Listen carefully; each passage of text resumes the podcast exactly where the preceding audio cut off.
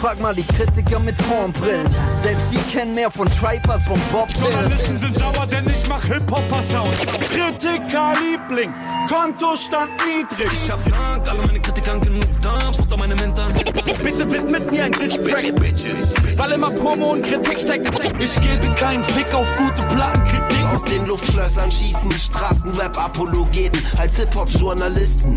Soziologische Befunde auf. Was geht und willkommen beim Backspin Podcast. Ähm, wir starten heute mit einem neuen Format. Mein Name ist Yannick und eigentlich ist das Format gar nicht so neu, sondern äh, findet nur endlich den Weg von der Schriftform in die gesprochene Form. Denn wir befinden uns im Album der Woche.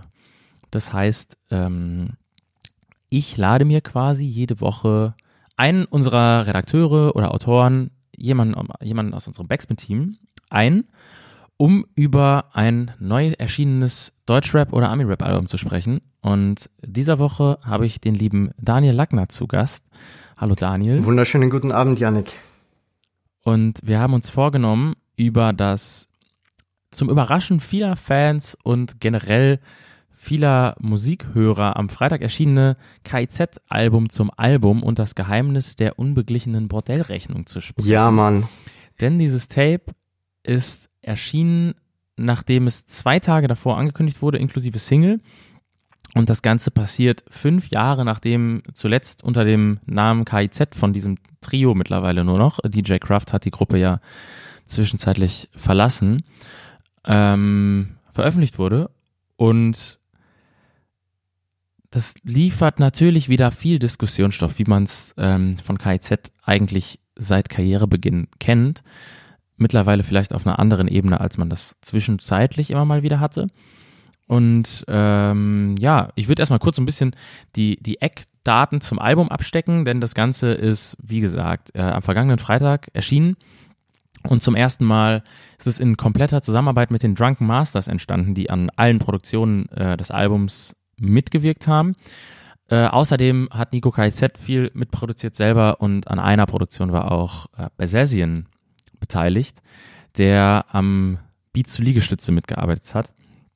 Der Rest eben, wie gesagt, in-house produziert worden und ähm, dementsprechend vielleicht auch etwas stringenter im Sound als die davor mit irgendwie auch mehreren Produzenten immer wieder entstandenen Alben. Was sagst du dazu, Daniel? Du bist Experte heute für uns. Du hast das, äh, du hörst, du bist großer KZ-Fan und hast dementsprechend das Album auch intensiv gehört. Auf jeden Fall. Also ich höre KZ seit über zehn Jahren. Also das ist für mich die beste Band der Welt nach wie vor und deshalb war auch meine meine Erwartungshaltung war sehr hoch, weil jetzt war fünf Jahre lang quasi nichts mehr zu hören, außer jetzt das Soloalbum von Tarek, was mir auch sehr gut gefallen hat. Und ähm, dass es so aus dem Nichts kommt, das war richtig geil. Und äh, vor allem dann gleich noch mit der Single. Ähm, ja, die Single Berghain-Schlange hat mir sofort gefallen. Ist ein bisschen ähnlich, äh, finde ich, wie der Sound auf dem Tarek-Album. Ähm, Meinst du jetzt äh, wegen, wegen der gesungenen Hook oder warum erinnert es sich daran so ein bisschen? Ja, der Sound, der Sound einfach. Und ja. ähm, ich mag es, wenn, wenn Tarek auf einer Hook singt. Das, das, das liebe ich mhm. einfach immer. So, der, ich finde ihn richtig cool. Und ähm, Berghain-Schlange, ja, ähm, harte, harte Punchlines halt auch. Und das erwarte ich mir natürlich auch. Bei einem KIZ-Album erwarte ich mir Punchlines unter der Gürtellinie, schwärzester Humor und einfach abwechslungsreiche Beats und Flows. Und das ähm, haben sie meiner Meinung nach geschafft. Also ähm, da sind viele Lines drinnen, wo ich, wo ich äh, zuerst ein bisschen zusammengezuckt bin. weil die doch äh, oft ziemlich hart mhm. waren, aber das ist halt KIZ und so sollen sie auch sein, finde ich. Was bei mir als Frage aufgekommen ist, als ich so, also als ich die Ankündigung mitgekriegt habe ähm, und auch als ich dann das ganze Tape gehört habe, denn ich würde auch mitgehen, dass ich Backhand-Schlange wirklich sehr charmant fand, als der veröffentlicht wurde. Ähm, auch viele KIZ-typische Zeilen eben mit drin und das Ganze schon gut umgesetzt, aber irgendwo auch dann natürlich nichts Neues so. Sie sind sich da sehr treu geblieben. Und in der Form, in der das jetzt quasi erschienen ist als Tape, war bei mir beim Durchhören mehr so die große Frage von, muss, also braucht es das 2020 noch? Weil in der Art, wie die Lines und die Pointen konstruiert sind und wie sie die aufbauen, ist es ja doch sehr an ihr vielleicht vor zehn Jahren neues ähm, humoristisches Bild im Rap irgendwie orientiert. Und klar ist es, gehört es zur KIZ-Identität, dass man das auch dann, dann weitermacht. Ähm, so ein bisschen finde ich es aber schade. Also natürlich ist es nur ein Mixtape, das dann irgendwie zum Begleiten zum richtigen Album, das im nächsten Jahr erscheint, ähm, Eben, ja. produziert wurde. Ja. Also aber, ich sehe ähm, das einfach als es ist Promo. Halt ein Promo-Move. Ja. Genau, es ist halt ein Promo-Move und das ist auf der einen Seite charmant gemacht, auf der anderen Seite ähm, weiß ich nicht um die Langfristigkeit von, von diesem Projekt. Und gerade in, gerade wenn man, wenn man von Content überflutet wird, ja gut, es ist schon eine, schon eine coole Möglichkeit, irgendwie den Fans was ähm, an die Hand zu geben, um die Zeit zu überbrücken, weil es jetzt auch ja schon äh, immer sich wieder mal angedeutet hat, dass da was kommt. Sie haben auf, auf Social Media ähm, Anfang der vergangenen Woche so ein bisschen äh, die Leute heiß gemacht durch natürlich das klassische Löschen der Profilbilder und Leerräumen der Profile und so. Man kennt das ja alles mittlerweile. Ja, natürlich, ähm, ja. Und, und ähm, es geht ja dann auch bei einem KZ-Tape wie diesem, das schon den Titel trägt und das Geheimnis der äh, unbeglichenen Bordellrechnung, äh, klar daraus hervor, dass das Ganze irgendwo an der Grenze des guten Geschmacks kratzt und dass diese Grenzen auch überschritten werden. Mhm. Ähm, ich muss dabei sagen, also so vieles von dem, was dann gerappt wird, dass man nach, keine Ahnung, 30 Sekunden, 40 Sekunden den ersten Rape-Joke äh, von Latz geknallt bekommt, das brauche ich für mich nicht unbedingt so. Das, ähm, also weiß ich auch nicht, ob man das 2020 noch, noch machen muss, weil es irgendwie 2011, 2010, 2007, so je nachdem, welchen Zeitpunkt der Karriere von KIZ man irgendwie dann sieht, ähm, da hat das halt ein, ein anderes Schuspe gehabt, als es das jetzt noch hat. Gleichzeitig ist es merkbar ein sehr losgelöstes Projekt und die verkörpern für mich schon ähm, auf eine angenehme Weise, dass sie trotz dem, was sie da rappen und was sie eben texten, eine doch sehr reflektierte und äh, bewusste und auch klar sich klar positionierende Ader an den Tag legen. Mhm. Und, und das gibt dem Ganzen im Vergleich zu vielen anderen Künstlern, die schwarzen Humor des schwarzen Humors halber benutzen, ähm, eine andere Daseinsberechtigung, finde ich schon. Also ich weiß nicht, wie, wie ähm, ich kann die Kritik. Sehr du dich manchmal an so, an so Lines störst. Nee, ich, ähm, ich kann die Kritik komplett nachvollziehen und aber ähm, das ist genau das, was halt ähm, KIZ für mich ist und, und ich möchte das auch hören. Und ähm, wenn ich höre, KIZ macht ein Album zum Album, dann erwarte ich mir genau das, dass ähm, kein Track klingt irgendwie vom Beat her gleich. Sie haben äh, mehrere Facetten drinnen. Sie haben sogar ähm, einen Horrorcore-Track drinnen, den ich richtig fett finde. Ich warte noch immer auf ein ganzes KZ Horrorcore-Album. Das ist so mein, mein äh, Traum. Hätte ich irrsinnig gern. Ich glaube fast, dass dass das äh, nie passieren wird. Ja, meiner Einschätzung nach nie passieren wird, ich denn weiß. auch wenn man sich das Cover zum kommenden Album jetzt anschaut, Rap über Hass wird es heißen, mhm. dann ähm, lässt sich da ja vermuten, dass das Ganze eben in der Albumreihe quasi an den direkten Vorgänger, an das ähm, Hurra, die Welt geht unter, äh, unter anschließen wird, das ja auch schon dadurch aufgefallen ist innerhalb des KZ-Kosmoses, dass es nicht mehr so ähm, Humor fokussiert war, wie es jetzt zum Beispiel dieses Tape wieder ist oder so ähm, Gag fokussiert. Ja.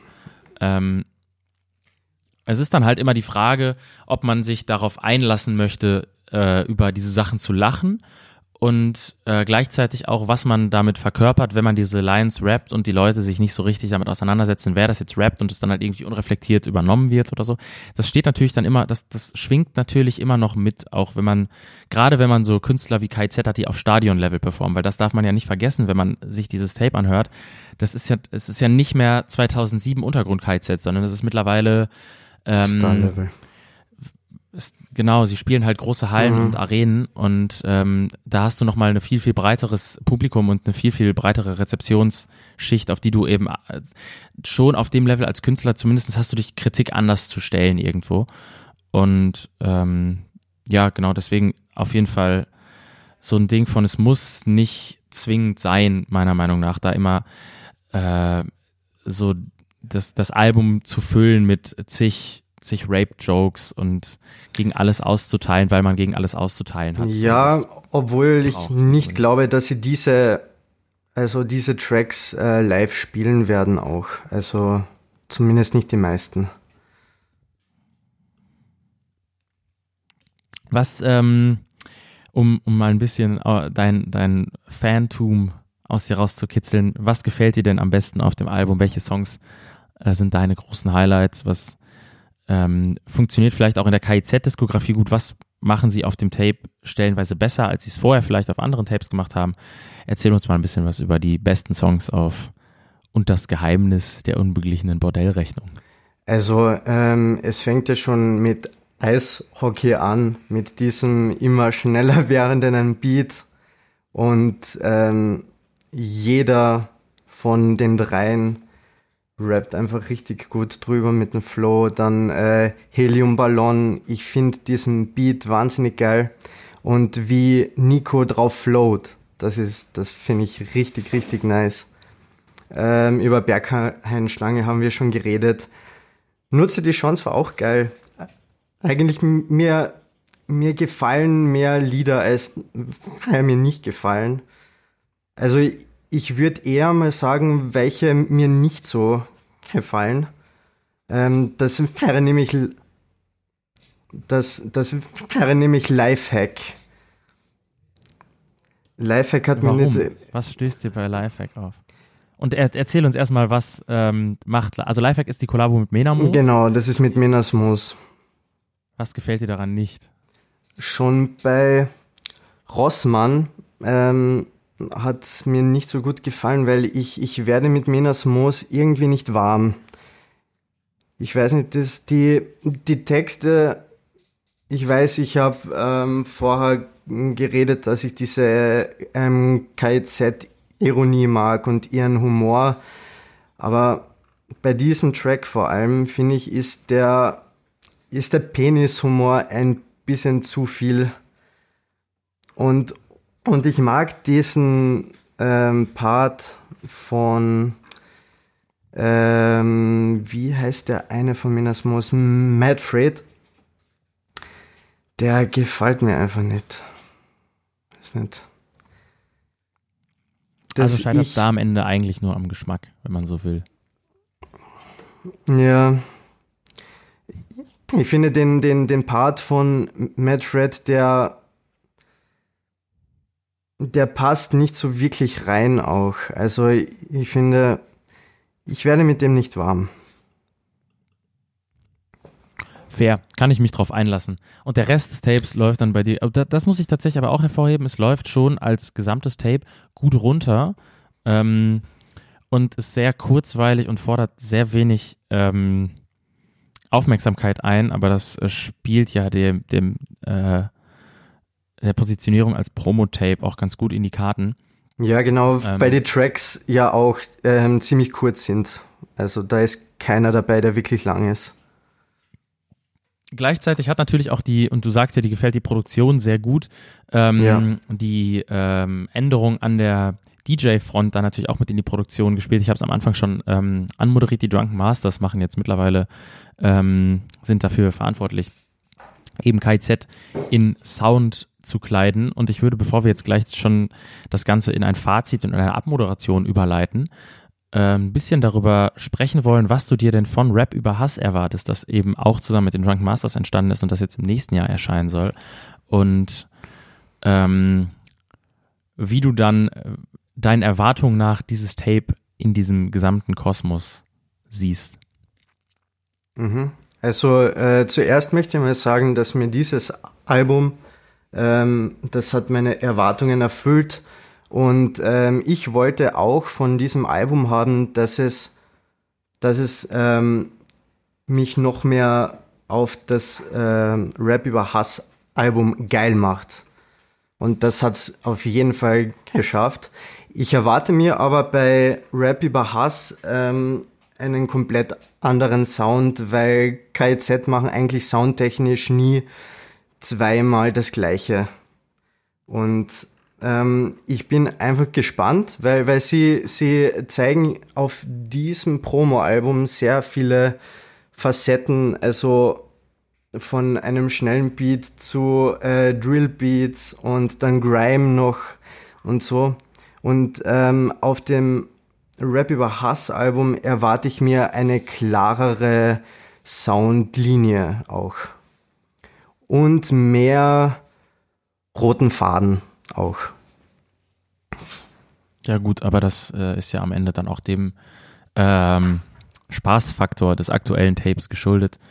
So Genau, in, ja. der, in der gesamten Diskografie ähm, der Crew habe ich das Gefühl, dass ich den Gag, der damit gerade gemacht wurde, schon kenne, was auch natürlich daran liegen kann, dass sie den Gag 2011 schon mal gemacht haben, indem sie ihr Leak-Album zu Urlaub fürs Gehirn rausgebracht haben. Ähm, und deswegen mich nicht mehr mit demselben Charme, äh, also es ist nicht mehr denselben Charme versprüht, den es eben früher versprüht hat. Ähm, gleichzeitig ist es halt aber auch ein Tape, das seinen Zweck sehr erfüllt und eben genau für, für Leute wie dich, die KZ-Fans seit langer Zeit sind, auch wahrscheinlich geschrieben und produziert wurde und natürlich auch dafür, dass die äh, Jungs sehr viel Spaß beim, beim Schreiben haben und beim Produzieren haben. Das merkt man im Ganzen ja auch an. Genau, Ähm, ja. was, was sich bei mir dann halt so ein bisschen stellt, ist die Frage von der äh, Relevanz in der eigenen Diskografie, aber am Ende ist es ja auch durch die kurze Ankündigungszeit und durch die saloppe Release-Art, wird dem Ganzen ja auch der, in der eigenen Diskografie relativ wenig Wert beigemessen, habe ich so das Gefühl. Ja, das Ähm, glaube ich auch. Es, es lässt sich nur jetzt auch leichter verwerten und auch monetarisieren, als es äh, vielleicht vor zehn Jahren noch der Fall war, indem man es einfach auf Streaming-Services ballert anstelle von YouTube. Das ist natürlich eine Entwicklung in der Musikindustrie, die KZ dann zugutekommt, weil sie es jetzt nicht mehr leaken müssen, sondern einfach droppen können und äh, sich niemand großartig wundert. Ich finde aber, ähm, sie bleiben sich selber treu äh, in der Art, wie sie Musik machen, weil ähm, sie scheißen einfach auf alles und ziehen einfach ihr Ding durch. Und ähm, was ich auch finde, nämlich, ähm, ist, ähm, sie bleiben sich treu, aber sie bleiben nie stehen. Also sie klingen, finde ich, immer fresh und immer modern, obwohl sie immer sie bleiben. Das ist doch ein schönes Schlusswort. Dann äh, verpasst dem Ganzen doch mal eine Wertung auf der 1 bis 10. Das Ganze machen wir beim Album der Woche ja immer. Und dementsprechend Ja, trage genau. ich das auch mit in den Podcast hinein. Äh, und dann verabschieden wir uns schon wieder nach einer kurzen Runde. Ja, genau. Ähm, ja, ich habe lange geschwankt zwischen äh, 7 und 8, aber es ist, glaube ich, eine schlechte 8. Kann Weil ich, anfreunden. ja, ich, ich, ich habe mir ein bisschen mehr erwartet, aber sie, es macht Bock auf mehr. Und ich freue mich schon auf das Rap über Hass-Album, das im Mai kommt, glaube ich, ne? Genau, Ende Mai erscheint das Ganze. Ähm, Genau. Und ich würde dem vielleicht, ich gehe mit einer, mit einer schlechten 7. Ich brauche es nicht für mich. Ich, habe, ich werde es wahrscheinlich auch relativ wenig hören. Ähm, aber auch ich freue mich auf das Rap über Hass-Album, bin gespannt, was dabei rumkommt und dementsprechend äh, verbleiben wir damit und werden uns wahrscheinlich im Mai dann nochmal hören, wenn KZ mit dem großen Album zurückkehren und eben Rap über Hass machen. Und wir hören uns nächste Woche wieder mit dem nächsten Album der Woche. Bis dahin, ciao. Ciao.